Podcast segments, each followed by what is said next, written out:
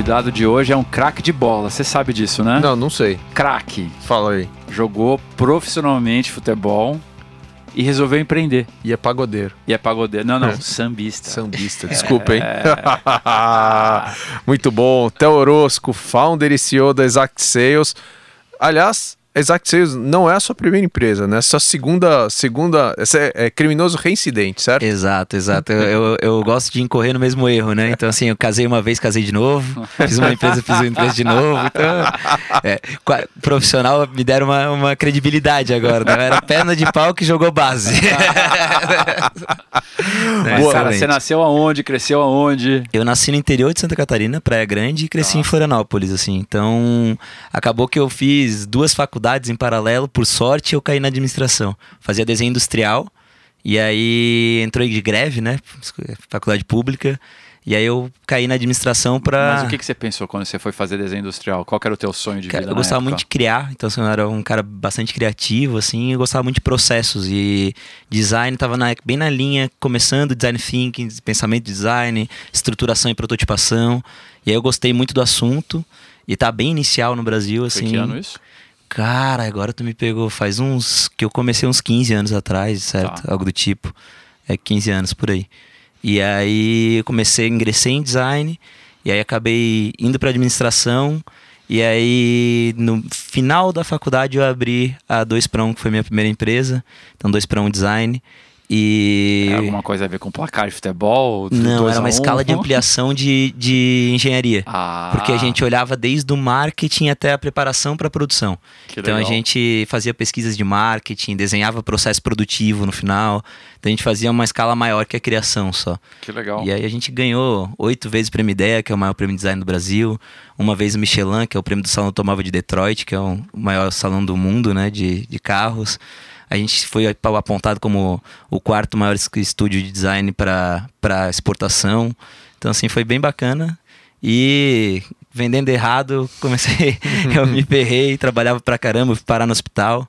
E aí trabalhava 16 horas, 18 horas por dia, fui parar no hospital e vendi pro meu sócio, assim, não foi nenhuma venda de livro, foi uma venda bacana, a gente tinha contratos de royalty com PepsiCo, com... A gente vendia PepsiCo, Unilever, Procter Gamble, Natura. E aí, só que eu vendi, assim, muito mais pra me livrar e pra não ser mais empreendedor nunca mais na minha vida, né? E que acabei mudando de ideia depois. Durou quanto tempo esse ato? De falar nunca mais quero empreender para empreender de novo. É que logo que foi, foi- acabou sendo um, um- eu virei empreendedor, empreendedor logo depois, na verdade, porque eu, eu sou viciado em Disney e parque de diversão, né? Por atendimento, eu sou viciado em atendimento. Então, modelo Disney de atendimento, eu já li todos os livros, fui trocentas vezes lá e por aí vai. E aí, nessa linha, eu fiz um projeto pro Beto Carreiro, que é um, um parque de diversão de Santa Catarina. Sim. E aí mandei pro Beto Carreiro esse projeto, porque eu queria trabalhar lá. Então eu fiz um- uma análise de design de interações do Beto Carreiro e mandei a proposta de criar uma área de design dentro do Beto Carreiro. E aí mandei, a gente conversou com o marketing, conversou com o Alex, que é o filho do Beto, e aí o Alex me chamou e me propôs que eu assumisse uma área de, de call center do Beto Carreiro. E aí eu não tinha familiaridade nenhuma com essa área, fui estudar, ver o que, que era essa área. Sim. E não gostei muito do que, que, eu, do que, que eu acabei encontrando, né? E aí, uma empresa que era cliente minha, que era uma startup de Florianópolis chamada Valley Laser, me chamou para olhar o processo comercial dela. E aí acabou que caiu comercial, comercial, eu tinha acabado de estudar isso. E aí eu sou processista, a primeira coisa que eu fui olhar era onde é que estava o gargalo da brincadeira, né? Então quando eu olhei o processo inteiro, o gargalo da brincadeira basicamente estava é, na parte de prospecção, porque a Velha convertia 4% das vendas em. das reuniões em venda. Tá. E aí eu olhei e falei, cara, eu preciso alguma coisa para solucionar isso. Eu comecei a estudar o que, que tinha fora para solucionar isso, o que que estavam fazendo. Isso já era que ano já, Théo? Isso eu já tava falando de seis anos, sete anos atrás. Tá sete anos atrás. 2012. Exato. E aí que eu comecei a estudar isso, e aí fiz tudo em planilha, uma proposta de como é que. Na verdade, primeiro eu peguei os engenheiros da Velha e botei eles para prospectar, para ligarem. E deu super certo, aumentei pra caramba a conversão, só que, obviamente, diminuí pra caramba o volume, né? De prospecções. Claro. Aí eu falei, pô, como é que eu consigo fazer isso diferente? Aí eu peguei fiz em planilhas pra fazer o pensamento deles e o que eles fariam se comportar numa pessoa júnior. E aí começou Exact praticamente, assim, foi meu primeiro grande protótipo. A gente saiu de 1.3 para 10,6 milhões de faturamento naquele ano. Foi o maior crescimento do Brasil segundo a revista Exame. Eu tinha uma porcentagem, então eu negociei salário bem menor do que seria no Beto Carreiro, mas com uma porcentagem do crescimento. E aí, aí começou tudo. Aí o fundo de investimento que estava por trás, que era o Criatec nessa época, pediu para eu fazer em outra empresa, fiz na Nanovetores, saímos de 900 para 9 ponto alguma coisa, foi o segundo maior crescimento do Brasil no outro ano. E aí a Endeavor me chamou para mentorar para a Endeavor e começou a coisa acontecer, assim. Basicamente aí foi meio que natural voltar a empreender, né? Então assim, não tinha muita opção. E aí conta pra gente, assim, o que, que é Exact? Cara, a Exact é um software de inteligência comercial. Ele é destinado hoje para prospecção e qualificação de clientes.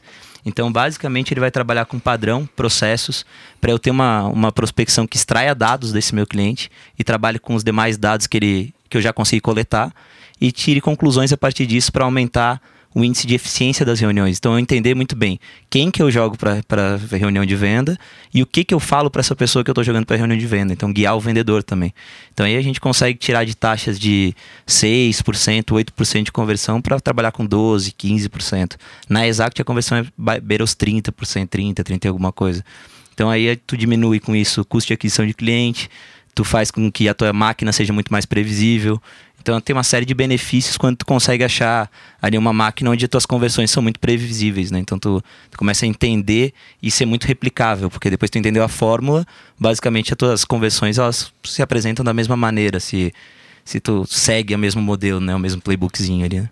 Ou seja, você começou bootstrapped, então. Total. Vendendo planilha. Planilha. É, eu vendia Que é planilha. coisa mais legal do que do things that don't scale. Perfeito, perfeito, perfeito. É, totalmente, totalmente. Eu falo, meu MVP estava construído em planilhas e eu vendia muito mais caro do que eu vendo hoje, na verdade. Sério? sério, sério. Era, mas era serviço, né? Então, assim, a Sim. gente. Tudo que a gente não tinha de produto, a gente compensava no serviço. Então era esse o, o mindset naquela época, né? Então. E em que momento você falou isso aqui dá para ser um software? Legal. Eu não vinha desse universo de software, né? Então, pra mim era tudo muito novo. Assim, é... E aí, numa, numa. A minha primeira negociação foi com os donos da VL. É, para eles bancarem a abertura da, empresa e me darem os, os números do case da VL para abrir, né? E aí eles me deram isso e tal. E a outra coisa que eu combinei com eles era o seguinte: vocês lotam uma, uma sala para eu dar uma palestra. Tá. E aí essa palestra ia tirar as primeiras vendas da Exact para sustentar para começar a empresa. E aí quando eles botaram, eles botaram também na sala o Adonai, que é, que é do, da Seventures. E aí o Adonai da Seventures viu, tinha uma empresa que ele investia como pessoa física. Ele é um cara que tem... A família dele é Freitas, é dona de uma série de empresas e tal. Sim. E aí ele investia como pessoa física, ele comprou para essa empresa. E ele falou, cara, por que tu não faz um software? Então assim, Ah, eu foi o Adonai, Foi o então? Adonai, cara, foi Olha o Adonai. legal. A história dele com a gente é muito bacana, assim. Ele tem uma, tem uma sala lá com o nome dele, né, Zach? é super legal. Sensacional. E aí o Adonai falou e eu falei, pô, como assim, cara? Eu, na realidade, assim, nessa época, eu não sabia nem se eu ia abrir Exact, porque eu tava meio. Aí eu falei, o Adonai falou, pô, mas olha, dá uma olhadinha. Aí eu fui estudar SaaS. Assim, eu sempre sou um cara que vai muito atrás de, pô, se eu não Isso sei, já era o vamos. que, 2014? Isso já era 2014. Tá. 2014. A RD já tava Já, já tava voando. voando. Final de 2014. Tá. E aí eu fui estudar SaaS e falei, cara, legal isso aqui, porque eu não tenho aquele problema de serviço que basicamente eu tenho uma variabilidade de faturamento absurda e a minha margem é totalmente incontrolável, né? Sim. Aí eu falei, porra, que era a minha dor de cabeça antes. Aí eu falei, não, aqui é outro jogo. E aí eu gostei bastante do jogo, e só que eu falei assim, eu só vou abrir a- uma empresa de SaaS se eu tiver um cara de tecnologia, porque eu não sou um cara de tecnologia. Então, assim, eu gosto, mas não entendo nada. Sim. Hoje entendo um pouquinho mais, assim, mas muito pouco. Aí eu falei, ó, vou fazer uma lista com os caras principais de tecnologia que, que as pessoas ao meu redor conhecem. E aí você foi entrevistando as pessoas, perguntando? Perguntando quem era o cara que era referência. Aí eu Tá. fiz uma lista com três caras. Um desses três caras era meu amigo. Então, assim, tinha estudado comigo, etc. Aí eu falei, eu vou começar por ele, né? Só que também era o cara mais difícil, assim, era o cara que tava mais bem colocado no mercado, ele era diretor de uma outra empresa etc. E aí era o Felipe. E aí eu, foi a minha primeira grande venda da Exact, assim, porque tive que convencer ele a sair de um excelente salário para um salário de zero reais. O que, que você falou para ele? Qual foi o pitch? Cara, o pitch foi o mesmo do fundo, assim, né? eu encarei ele como um fundo de investimento, assim, um planejamento, aquele planejamento mãe de Ná, né? Assim, que tu joga os búzios, tu joga os búzios, assim, e, e o que der, tu, que der. Tu, tu, convence o cara que, que dá de fazer, né? Ele gostou do que escutou, então. Ele gostou, ele queria também, tava numa vibe de, que, de querer alguma coisa para ele. Ele, se vocês conheceram bem, ele é um cara que tem, apesar de ser programador, ele tem um, skill de, de negócios, assim. Então, ele se identificou, gostou, e aí a gente, isso era, cara, novembro de 2014, mais ou menos, dezembro de 2014. E, e como é que você fez para discutir com ele participação societária? Não precisa falar de número, mas assim, não, qual foi o modelo mental que vocês posso usaram? Abrir, posso abrir bem de boa os números, assim, eu não tenho muita. É... eu cheguei para ele e falei assim, cara, se para essa empresa funcionar, eu vou precisar de um cara que esteja tão dedicado quanto eu, porque eu dependo vou depender de software. Então eu cheguei de metade da empresa para ele e a gente começou dali. Eu acho que 100% de nada não é nada, então é, falei, ah, vamos começar por aqui. Eu estava começando do zero. Uhum. Então assim, eu não estava eu não tava entendendo que a carga que eu estava trazendo, vamos dizer assim, ele também tinha uma carga muito forte para trazer. Então, naquele momento não fazia muito sentido a gente começar diferente disso. Que legal. Então, assim, foi essa proposta também. E eu precisava de uma proposta agressiva, né? Porque senão eu não, consegui, não conseguiria tirar ele de onde ele estava. Conta um pouco mais, uh, engatando essa história, na, na, trajetória de financiamento da Exact. Legal. A primeira, primeira negociação, acho que foi uma negociação onde a gente era extremamente cru né? Então, assim, eu vinha de um universo onde fundo de investimento para mim era uma coisa assim que ficava lá nos Estados Unidos e eu não tinha nem ideia que existia isso, assim, né? Nárnia. Nossa, é. É, era um universo completamente longe de mim. E aí, eu não, como eu não tinha nada sobre isso, a Velly tinha algum skill disso, assim, ela tinha feito investimento e etc. Aí eu falei, pô, eu preciso de alguém perto de mim que entenda disso. Aí eu fiz uma proposta para a Velly nessa época, para os donos da Velly, estavam abrindo tipo um fundo de anjo, assim. Eu falei, ó, vocês bancam a minha, minha abertura, jurídico, administrativo, me dão uma sala de abertura, é, vocês me citam em todas as entrevistas, eles estavam na mídia pra caramba, vocês deixam usar todos os números de vocês e eu dou uma porcentagem para vocês da, da empresa. E aí foi o primeiro, o primeiro financiamento, vamos dizer assim, que a gente teve, né? Que foi onde eu teve um erro grande, assim, eu, eu abro bastante que a gente trouxe a pessoa certa para aquele momento, mas a gente abriu demais. Então a gente deu uma porcentagem muito grande que depois, lá na frente, a gente teve que trabalhar agora com corrigir e, e eu acho que é, é, natural, assim. Então, sempre na palestra, quando eu falo, eu falo assim, ah, cuidado para não, no início, você não, não abrir demais, porque depois isso vai complicar lá para frente, né? Então, felizmente, a gente conseguiu é, fazer boas rodadas aí, né, né de ajuste. É, vocês têm participação fundamental nisso. Sério? É, mas é, então esse foi o primeiro grande movimento. O Adonai, como ele tinha entrado, ele já foi muito interessante a primeira rodada da Exact, porque a gente não foi atrás de nenhum fundo. O fundo veio atrás da gente. Então, assim, a, o Adonai, quando ele comprou para a empresa, ele ficou encantado com aquilo que a gente estava fazendo. E aí ele já botou em outra empresa do, da Seventures e deu muito certo. E ele falou, cara, eu preciso investir em vocês. E a gente falou, pô, legal, vamos lá, que, que me explica o que é investimento. Então, assim, e aí a gente construiu um plano de negócio juntos, assim, a quatro mãos mesmo, com a Donai participando.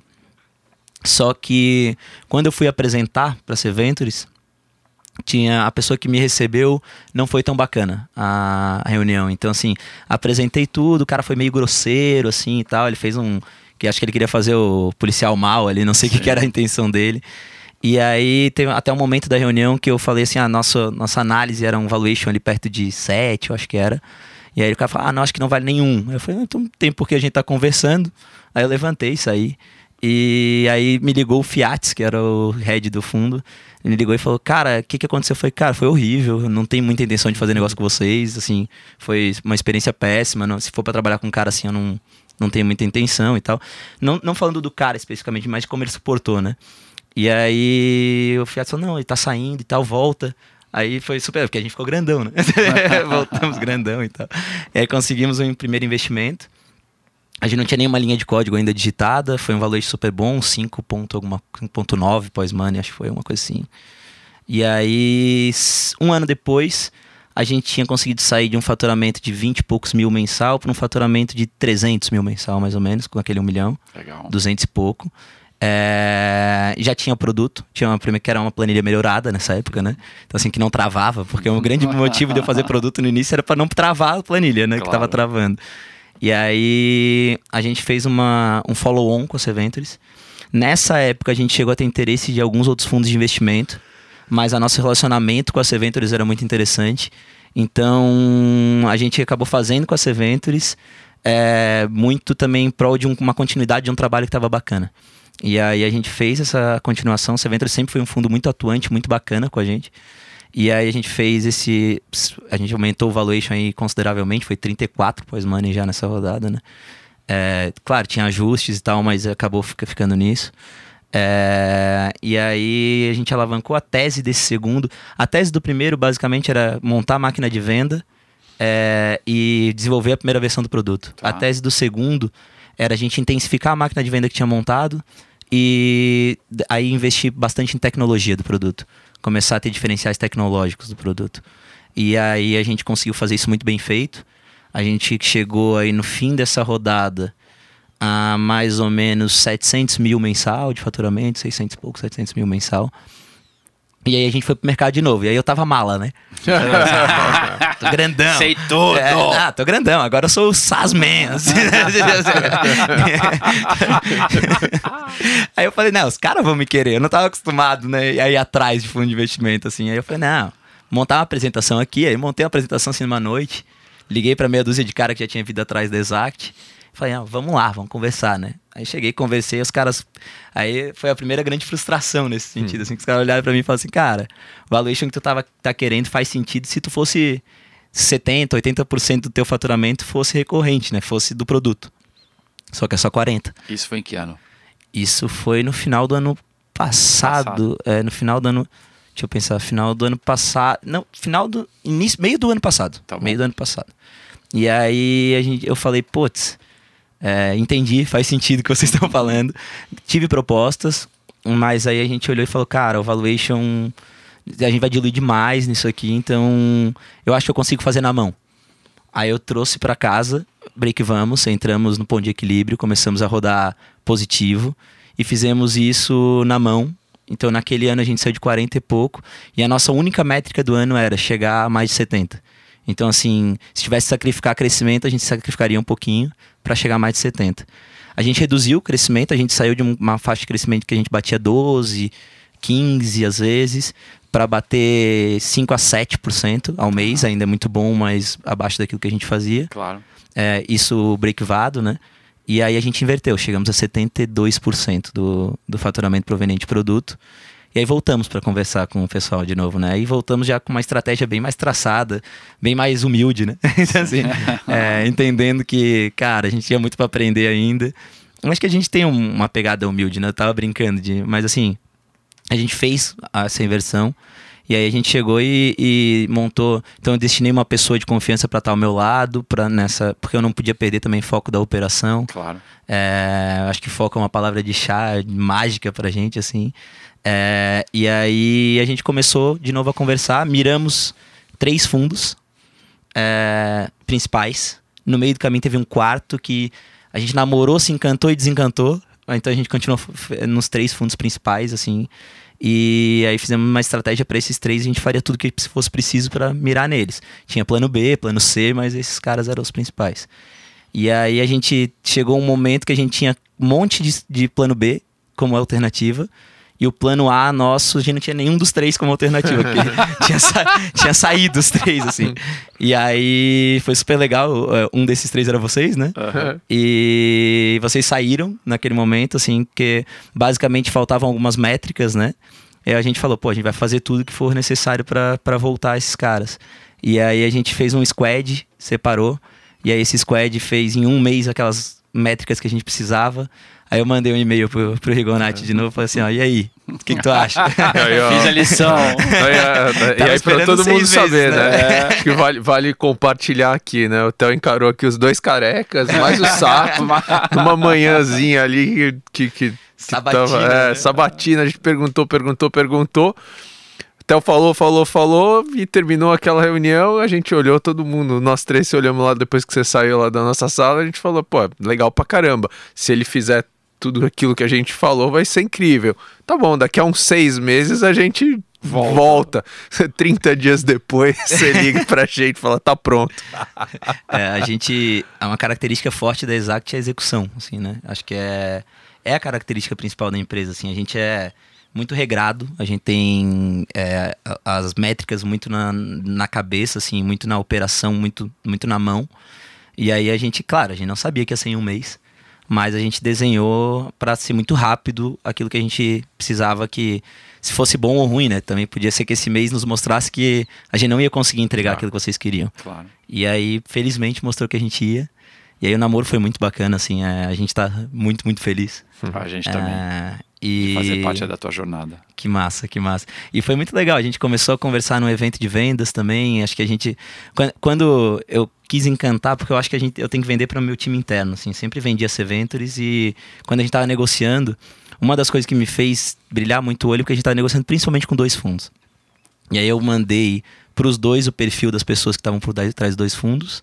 E para eles. Tua equipe. Para minha equipe, para minha equipe de, de partners ali, né? Que são os caras chave. Uhum. Eu tenho cinco caras que têm estoque da empresa. E, e aí mandei para eles, assim, material explicando quem eram as pessoas que estavam por trás dos fundos e palestras e coisas assim. E uma das palestras era do Rigonati no B2B, é, B2B, B2B Experience. Foi isso aí. É, e aí a, a palestra do Rigonati falava basicamente de design thinking. Todos os meus caras são designers, né?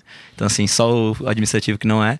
Falava de Goldra, todos têm Goldrat como cabeceira, livro de cabeceira. então, assim, os caras encantaram, né? Só, não, precisa ser eles. então, assim, Te vira aí, Théo. aí, aí eu, é, exato, aí eu botei um pepino na minha mão, né? Eu falei, puta, mas se não fechar eu tô ferrado, né? Se for com outro, ferrou. assim, é, foi super bacana, mas é bom que o time começou, ficou muito engajado desde o início, assim, eu acho que eu penso que engajamento do time é minha função, né? Então, assim, como CEO, acho que uma das funções principais minha. Como que você faz isso, Théo? Cara, a gente tem o Exact Day. O Exact Day a gente trabalha com os números do Exact 100% abertos. Então a gente mostra o que, que entrou, o que, que saiu, o que, que vai ser investido, o que, que a gente está negociando. Com que regularidade você faz Duas isso? meses, por, uma vez a cada dois meses. Uma vez a cada dois é, meses. Bimestral. um dia onde a gente vai falar sobre os números do Exact, estratégias. Então, às vezes eu apresento, por exemplo, a reunião de conselho, aquilo que eu preparo com o conselho, claro, não na, na mesma é, vamos dizer assim, micro detalhe, mas de maneira mais ampla, aquilo que eu apresentei para o conselho e, e, todo mundo, para todo mundo se sentir um pouco dono do Exact. Legal. É, além disso, a gente trabalha com palestras nesse sentido. No mesmo dia tem uma palestra normalmente de alguma dor que eles estão vivendo, então, por exemplo, ah, é, quando a gente está tá se mudando agora, então vai ter uma palestra sobre ansiosidade. Aí a gente vai trabalhando isso para trabalhar esse isso. E aí eu vendo muito para eles o produto. Aí eu faço uma venda do produto.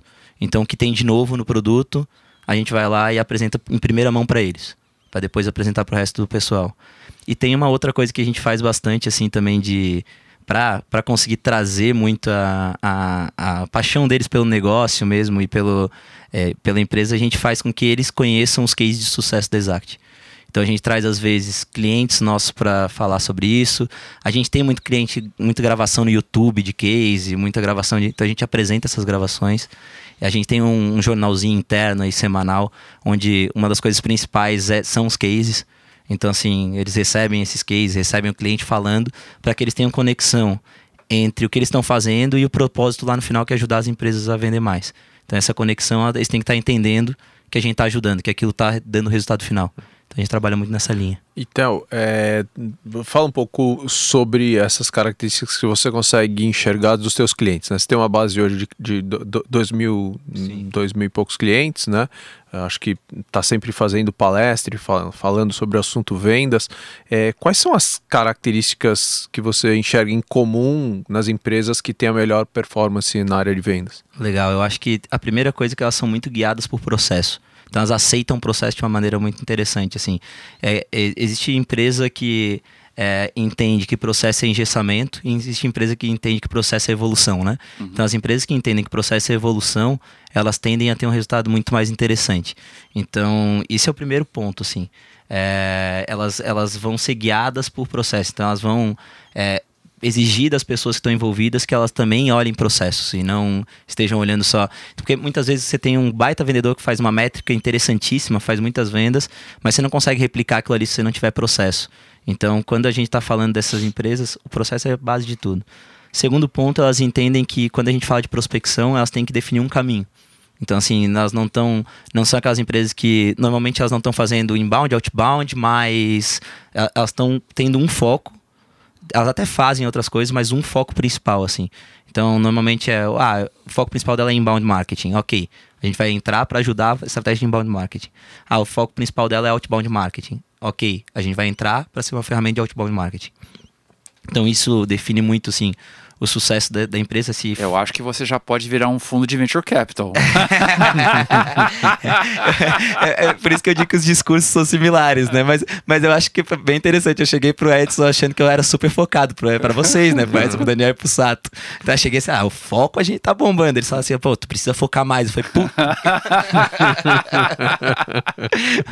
mas é, eu acho que o foco, assim, a empresa que consegue entender que não e, e, entender muitas estratégias e as, as limitações das estratégias que ela está aceitando. Então, assim, por exemplo, quando ela começa uma estratégia de inbound marketing, ela tem que entender que ela tem um volume de conteúdo que precisa ser gerado, ela tem uma estratégia, um investimento grande a se fazer, ela tem um tempo de maturação que vai demorar oito meses a um ano e meio, mais ou menos, esse tempo de maturação, segundo o HubSpot, segundo o RD. Então, assim, é, que são os caras que fazem isso, dizendo o tempo, né? Então, o que eu vejo é que às vezes tem empresa, por exemplo, que investe em inbound marketing chega no sexto mês e fala, ah, não tá dando resultado. Ela rasga tudo e começa uma estratégia de outbound. E na realidade ela não deu o prazo de maturação daquela estratégia que ela escolheu, né? Ela não entendeu a estratégia que ela está escolhendo. Então, assim, eu acho que isso define muito quem, quem vai ter sucesso e quem não vai. Quem escolhe outbound, por exemplo, entender que o volume no outbound é fundamental. Então tem gente que escolhe outbound como estratégia, só que não entende que o volume de prospecção tem que ser extremamente interessante para que o outbound funcione bem. Então ela escolhe outbound, mas não quer ligar, por exemplo, ou não quer mandar e-mail. Eu falei, não, peraí, então tu não escolheu o outbound. Então, assim, é, Tem alguma coisa é, errada. Não tá batendo é, as coisas, assim. E isso é, é muito mais chegando comum. na igreja. Dá errado. Cara, é muito mais comum que vocês imaginam, assim, cara. Boa parte dos clientes cometem esse tipo de... Mas você acha que tem um lance um pouco de... acho que principalmente quando você olha, não em empresas, talvez em startups tech, mas quando você olha em empresas já com, com algum tempo de trajetória, você acha que tem uma coisa de moda do cara falar, chefe, descobri aqui pra gente vender mais aqui? Muito, muito. E salvadores da pátria, né? Então, assim, é, a gente tenta evitar isso. Que a Exact não se posicione como salvador da pátria para aquele cara.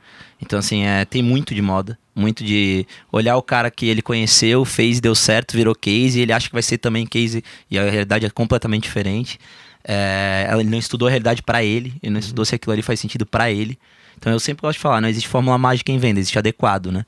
Então, assim, é adequado para tua realidade, para teu momento, para teu tipo de venda, para teu tipo de cliente. Então, assim, é, acho que são são realidades completamente diferentes. A gente tem mercados onde a gente tem todos os maiores players. Então, é ERP, é um mercado onde a gente tem muito player de ERP. E a estratégia de cada um é totalmente diferente da do outro. Então, assim, o que funciona para um não necessariamente funciona para outro cara.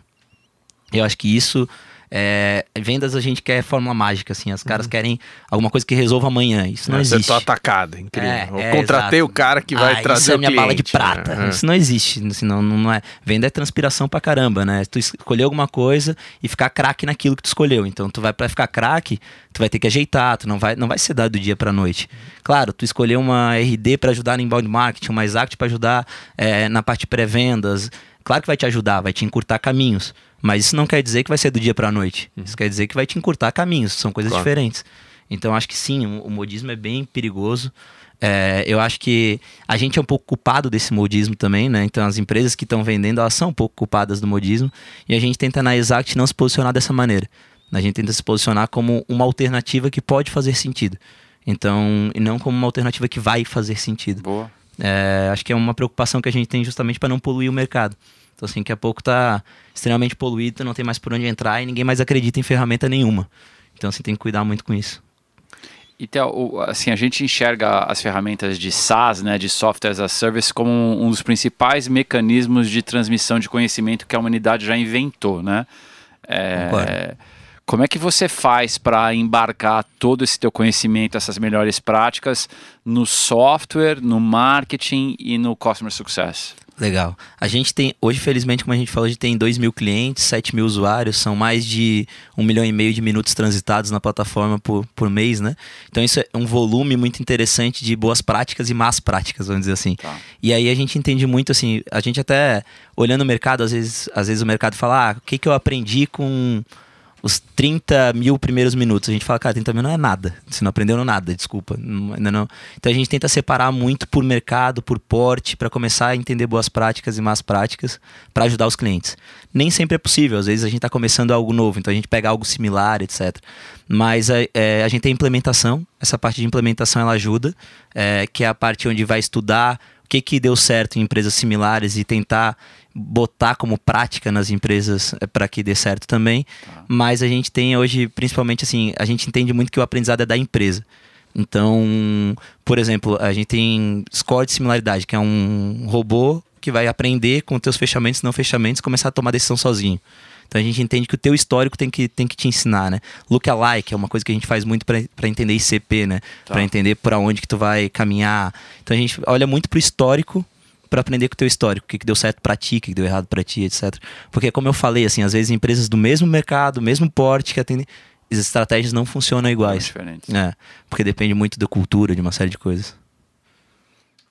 Então, eu queria te fazer uma pergunta, assim, até eu vim do setor de serviço, você também, a gente acho que... Meus pêsames. Acontece. Não, não... Tô brincando. muito, muito do que eu conquistei veio dessa área, eu claro. acho que eu sou super grato por tudo, assim, mas é, acho que a gente, obviamente, deve conviver com, com muitos empreendedores que ainda estão nesse setor, né? E tem essa dor de não conseguir escalar e tudo mais, e você conseguiu fazer uma transição de serviço para SaaS. Tem até um post teu super bacana no, no, no LinkedIn e tal. O, o, que conselho você daria para um cara que hoje está numa empresa de serviços e, e, ele quer de alguma maneira trazer algum tipo de escalabilidade para o negócio dele, quem sabe até migrar para SaaS? Legal, tem algumas coisas que eu acho que são interessantes. A primeira é que nem todo serviço é produtizável, né? Então tu tem que ter muita calma nessa hora. Como Mas é que você separa? É, eu acho que protótipos são sempre bem-vindos para tu entender o que, que tu consegue produtizar e o que, que tu não consegue. Mas você acha que uma qualquer planilha é produtizável? É, seria um bom ponto de partida? É um bom ponto de partida. Que ela, tá. Se ela é produtizável ou não, acho que aí depende muito, porque às vezes uma planilha é muito específica e uma dor específica. Tá. Então, assim, aquela empresa tem aquela dor. Mas quando eu vou produtizar, essa dor não é, não é comum entre o mercado. Eu fiz uma planilha para um cara. Entendi. E aí eu não tenho como produtizar, na minha opinião. A não ser que eu faça adaptações, comece a entender. Mas eu gosto muito da, da filosofia de design, né? Então, assim, é, o que, que a gente fez na, na Exact é tentar muito é, entender o que, que, eram pontos em comum entre as empresas, o que, que dava certo em comum, porque tinha coisas realmente que a gente fazia e dava muito certo numa empresa e era só para ela. Então a gente eliminava isso como um feature do produto e a gente entender o que, que funcionava para todo mundo, assim. Mas eu acho que o primeiro ponto é produtizar. Então, assim, o, produtizar é, é, A planilha é um bom, bom apoio nisso, mas é fazer um MVP que tu não precisa de tecnologia, né? Então, assim, fazer o MVP mais barato possível, o MVP mais simples possível e mais na competência essencial do que tu tá querendo melhorar. Então, assim, a gente, né, na Exact, a ideia era a planilha tinha que ajudar a fazer com que a cabeça daquele cara técnico uhum. funcionasse num pré-vendedor, um cara júnior. Uhum. Esse era o nosso desafio no início. Depois a gente foi evoluindo para outros desafios. Se eu conseguisse fazer o cara júnior lá, fazer as mesmas perguntas do cara técnico, interpretar da mesma maneira que o cara técnico interpretaria, golaço, consegui fazer isso de uma maneira legal. Então acho que a gente definiu muito bem qual era o foco do nosso projeto de MVP. Isso não é a competência essencial da Exact, Sim. mas é, era a competência daquele projeto de MVP. Se eu provasse isso, eu tinha escala. Então, acho que esse foi o, o primeiro objetivo. Então, definir, cara, o que, que vai te dar escala? O que, que é uma, uma, uma coisa que se tu fizer, todo mundo precisa que isso aconteça. Aí, fez isso em planilhas, aí tu começa a entender como é que tu pode dar robustez, quem que já fez fora algo similar. Eu acho que a gente foi, a gente foi até um caminho inverso. A gente olhou quem, quem já tinha feito fora e foi na contramão do que os caras tinham feito de algumas maneiras e, e, e, deu certo, né? Então, assim, é porque fora se usa muito dado público, né? É. E a gente na Exact a gente tem uma proposta que eu acho que ela que to, o que é uma coisa que torna a Exact hum, é, globalmente atrativa, de certa forma, poss possivelmente globalmente atrativa, é que a gente pensou de uma maneira diferente. A gente pensou em, em transformar as conversas em dados e trabalhar sobre uma camada de dado. E eu acho que ninguém faz isso, todo mundo faz, pega os dados que já tem, ou de interação, e não da conversa mesmo, né? E aí, dessa maneira, a gente transformou um pouquinho, inclusive, a Exact. A gente hoje, a Exact participa de decisões estratégicas de grandes empresas. Então, elas, para tomarem decisão de produto, elas consultam o software da Exact, porque o software da Exact está prospectando uma porrada de gente do mercado deles, e tu pode estar tá perguntando para o mercado o que está acontecendo lá. Então, a, a tua prospecção é uma fonte de dados riquíssima para tomada de decisão estratégica dentro da empresa. Que produto fazer, por onde caminhar, com quem integrar. Então, a gente a gente prospecta muito, conversa muito e não transforma nada em dados. E a Exact se propõe a fazer isso de uma maneira diferente. Super legal. Ping-pong? Ping-pong. Bora. Theo, o que você está lendo? Cara, agora, eu vou te falar assim, ó, nos últimos meses eu não li muita coisa que eu tava negociando. Leu o contrato, é. Alguém que falou que não tá. É, eu sou bem, bem sincero. Mas eu tô querendo. Quero só ler o contrato. eu li as cláusulas. e algumas vezes. Não, mas eu tô querendo revisitar, eu tô ensaiando de voltar a ler é, Previsivelmente Irracional, do Daniele que é eu gosto muito dessa linha de persuasão então Cialdini, Daniele, é, Robert Winston são caras que eu gosto. E eu gosto muito de todas as linhas também de chão de fábrica. Eu acho que eu entendo venda como chão de fábrica. Então Goldra, é, Rosenfeld, Amaral são caras que eu acho que eles não são destinados à venda mas são caras que eu gosto muito para vendas. E aí, claro. Qual livro do Gold Rat você recomendaria para quem. A meta. Para começar, a meta. a meta. Sim, é o básico, né? Então, assim, ali é para começar a entender conceito de gargalo, de tambor, de teoria das cordas mesmo, né? Sim. Que é para começar a entender esse conceito. Acho que ele é mais básico. E eu acho que quando fala de persuasão, o mais básico de todos para começar é o Cialdini. É Armas da Persuasão. Ali tu começa a entender alguma coisa. São as duas fontes de estudo minha atual. É, claro, tem alguma coisa de, de empreendedorismo e tal, mas aí eu não vou tanto para livro, assim, eu consumo mais podcast das telas, coisa assim. Oh, obrigado, hein? Quem te influenciou? Cara, bastante gente, mas acho que eu, eu, na minha região, teve um cara que me influenciou muito, que foi o Eric, da RD, que eu acho um puta empreendedor, assim, na minha opinião. E quando eu tava na Vele, eu lembro que eu tava fazendo na velha e o Eric, a velha ficava no quarto andar e a RD tava no segundo, assim, da, da incubadora onde a gente tava. E aí eu via a RD e eu falava, puta, que puta empresa, cara, que legal, o que estão fazendo e tal. É... E aí, pô, sempre tinha um sonho assim, pô, vou conhecer esse cara uma hora. E foi muito legal a gente ter um grupo de jantar, a gente troca ideia e tal. E foi interessante também que quando a gente começou Exact, a gente ia na RD e eu falei pro Eric, não deve lembrar, mas eu falei pra ele que eu ia me mudar pra sala dele, né? Eu tinha cinco pessoas e a sala dele cabia, sei lá, cento e alguma coisa, né? Ele tava saindo dali. E aí ele falou, acho que ele, não sei se foi ele que me respondeu, ou se foi, respondeu, pô, cara, tem certeza? Eu falei, não, vou, pode ver quanto é que é, tudo direitinho que a gente vai. E aí a gente ia acabar de pegar o 1, só que eu tinha que chegar na meta para precisar de uma sala daquela, né? Claro. E a gente estourou a meta e a gente precisou daquela sala e mudou, assim, foi super legal, foi um, momento bem emocionante, assim. O Eric é um cara que, me, que eu gosto muito. Lucas Prim é um outro cara que eu gosto bastante também da história dele, que é um cara de playbook, assim, um cara que tem é, o playbook na cabeça. Assim, a, a comunidade de Florianópolis, eu acho, de startup tá muito bacana e tu consegue ter tuas referências muito próximas. Eu gosto muito de referência próxima, referência que eu posso... É, sabe, claro que eu tenho referências gigantescas que chegaram a lugares gigantescos fora do Brasil, mas eu prefiro é algo que é mais fácil de eu, de eu olhar, aprender, de estar próximo, de eu ter o objetivo de chegar, né? Como eu vi o Eric no, no, no RD é, Summit, né? Eu falo assim, cara, uma hora eu palestro aí. Primeiro, primeiro RD Summit eu fiquei na plateia, né? No segundo eu tava palestrando e terceiro eu tava como patrocinador. Então, assim, é, é é bacana que tu tenha coisas próximas que tu possa galgar o contato com essas pessoas e tal. O Edson também me influenciou bastante, na verdade eu leio bastante das coisas dele e, e consumo bastante conteúdo, assim. Tem, tem, cara, tem gente muito legal no Brasil, acho que você consegue, hoje, em vendas e empreendedorismo, tem gente legal pra gente se embasar. Quando eu comecei, eu acho que lá na, na 2 para 1 não tinha muita coisa não, tinha assim, é, não é que não tinha muita coisa, é que ela não estava tão em voga, né? Então, assim, tu não, não tinha muito onde consumir as coisas. Não. Uma fonte de informação? Cara, eu gosto muito de alguns sites de fundo de investimento mesmo, assim como sites e materiais. Eu gosto do material de vocês, de podcast. Eu gosto é, do material do Thomas Tunguns. Tungus, é. Tunguns é, eu não sei pronunciar, Point, é. mas acho do caralho o material dele. Eu gosto do material do... Como é o nome do cara da HubSpot, que era da HubSpot e agora tá... Ele tá na Harvard Business agora. Ah, me fugiu o nome dele. Também esqueci. Ah, mas sabe quem é? é o cara que faz ensina playbook de contratação sim, de vendedor, uhum. de, de treinamento de vendedor. Me fugiu o nome dele agora, mas é um Bom, cara. Depois vocês enchem o tel de mensagem lá no LinkedIn, exato. ele posta. Gosto lá. bastante de consumir os conteúdos dele, assim, tem. Eu acho que fora, apesar de ter bom, boas referências no Brasil, conteúdo fora realmente é. São conteúdos assim, de SaaS, assim, conteúdos bem densos. Né? Um ritual do teu dia a dia que você não abre mão? Um ritual do meu dia a dia que eu não abro mão. Cara, eu, eu, eu gosto muito de fazer alinhamento com, com o time, assim.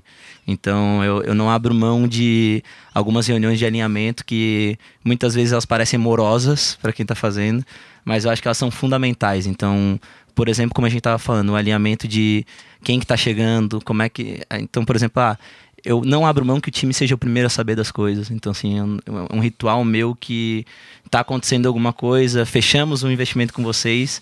Antes de mais qualquer outra pessoa saber, saber disso, eu tenho que ir pro fundo. É, pro fundo, desculpa, pro time. Então, assim, isso é um ritual que eu não abro mão de jeito nenhum. Uma ferramenta de trabalho? Exact é uma ótima ferramenta. Ah, moleque! Não, tô brincando, cara. cara. Mas é bom. É, não, é muito bom. Eu recomendo. O pior que eu uso pra caramba, né? Porque, assim, a gente é casa de ferreiro e de ferro, né? Então, é tudo dentro do Exact e, e decisões estratégicas são tomadas a partir do Exact. Hoje, a gente tem... A gente usa muito Docs, né? Então, assim, muito, muito, muito. E é, toda a parte de números de, da empresa, está tudo lá. Então, assim, eu, eu tô o tempo inteiro abrindo meu drive e consultando. É, cara, nada muito específico, assim, eu não, não tenho. Eu, eu não sou um cara de 30 ferramentas, 40 ferramentas, uhum. eu tento simplificar muito. Então, por exemplo, métricas, eu tento ter poucas e boas métricas. Então, assim, é. Senão eu acabo pirando, né? Então, é. Então, eu simplifico muito. Tem as, as ferramentas, elas estão muito dentro das áreas mas aí elas alimentam um dashboard que eu tenho na empresa, que é em tempo real, e que tem poucas métricas ali que já me indicam se está bom ou está ruim, onde é que eu preciso entrar, onde é que eu não preciso. Bom, nessa tua trajetória toda, você certamente recebeu de alguém ou desenvolveu o teu próprio mantra de negócios que você deve estar tá repassando para todo mundo a toda hora. Que aprendizado foi esse? Cara, tive alguns aprendizados. Eu acho que eu carrego uma tatuagem aqui no, no braço que é equilíbrio. Eu acho que é um, um aprendizado que eu, em certo momento da minha carreira, eu desequilibrei. Fui, fui extremamente pro profissional e isso me levou a perder uma empresa bacana, vamos dizer assim, por questão física mesmo.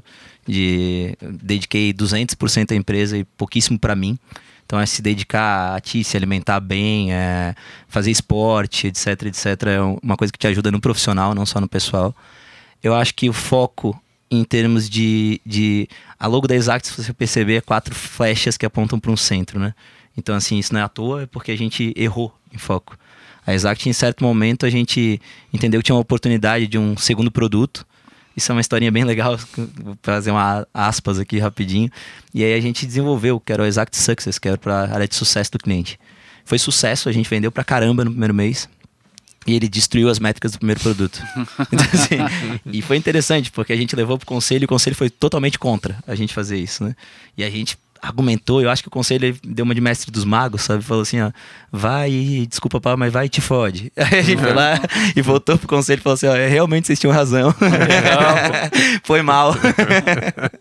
e aí a gente tá com o produto lá engavetado para não estragar as métricas do primeiro, né? Então assim, cara, eu acho que foco, sem dúvida, é uma é palavra de ordem, assim, então esse mantra é fundamental. E eu acho que o terceiro, só para resumir, eu acho que em toda uma das coisas que me levaram muito adiante foi sempre ser muito grato ao que passou, assim. Então, é, quando a gente foi fechar o follow-on, eu fui muito grato ao que a Ventures fez no primeiro, primeira rodada. Quando a gente foi ajustar uma hora que a gente precisou ajustar a cap table, eu tentei fazer da maneira mais grata possível, todo mundo fez, então assim, mais transparente possível, é, tentando mostrar os prós e contras e deixar na mão deles a decisão. Eu acho que a gente tem que preservar ótimas relações. Então acho que em negócios, quem fecha a porta, quem faz coisa errada, uma hora volta e aí a conta é pesada, assim. Então tento fazer as coisas muito direitinho. Animal. Animal, valeu, Theo. Muito ah. bem. Você acabou de ouvir mais um episódio do Astela Playbook. Se você gostou desse ou de qualquer outro episódio que a gente já fez, deixa um reviewzinho pra gente lá no iTunes, fala bem da gente, mostra pros amigos, pra mãe, pro cachorro, pro tio, pra todo mundo. É só procurar Astela Playbook em qualquer plataforma de podcast. Até a próxima.